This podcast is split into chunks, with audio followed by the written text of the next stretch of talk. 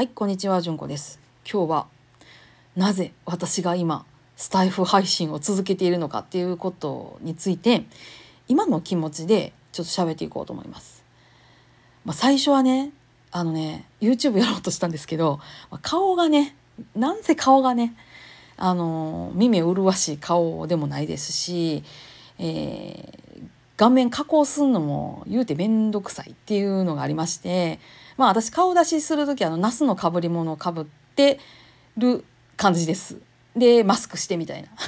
ほぼ人相わからんみたいな感じです。普段の感じの私とは多分違うように見えてんちゃうかなと淡い期待を持ちながらなんですけど、まあ、そんなでね全然ねその画面映えするような私じゃないんですよ。で画面映えするようなものを撮れるような技量もないしそういうものもおそらくないしと思うと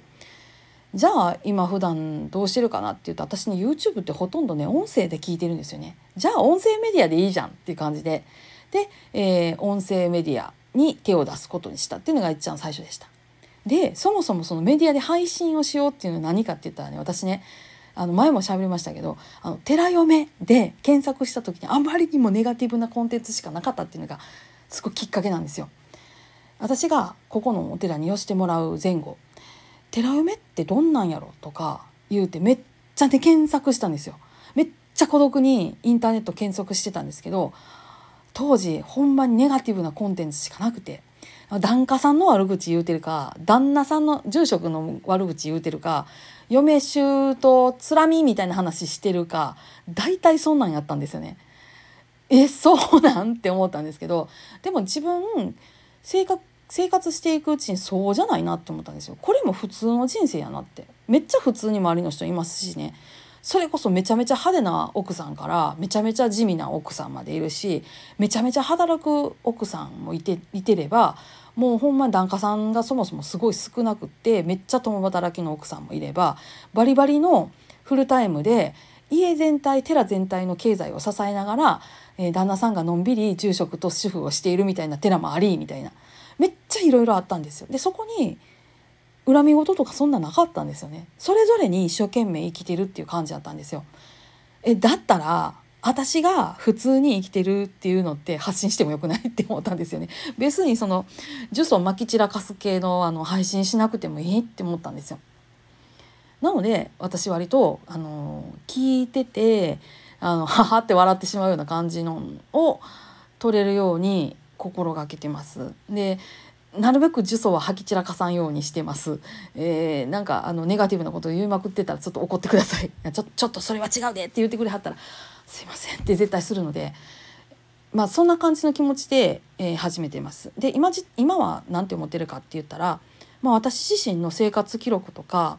えー、と備忘録ですねなんていうんかなこういうふうにね喋ってるとその時どんなところに座ってたかなとかどんな気候やったかなとかどんな気持ちやったかなとかそういうのがねなんとなく声に乗って残ってるんですよね。だから古いやつとか聞くとああなるほどってわかるし、えー去年のですね1月私は手術をしてるんですけどその前後の配信とかでなるとやっぱちょっと暗くて死生観に結構ズバッと切り込んだような感じのことを喋ってたりとかするので、えーそういうので私自身が振り返るきっかけになるなって思ってます。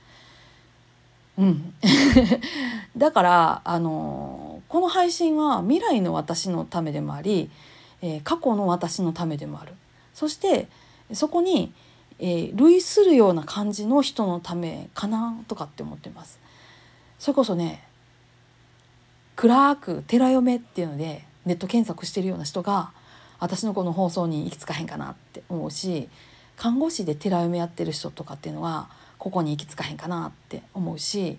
緩和ケアっていうのでえー、緩和ケアって思ってるような人が私のコンテンツに行き着かへんかなとかって思ってたりとかします。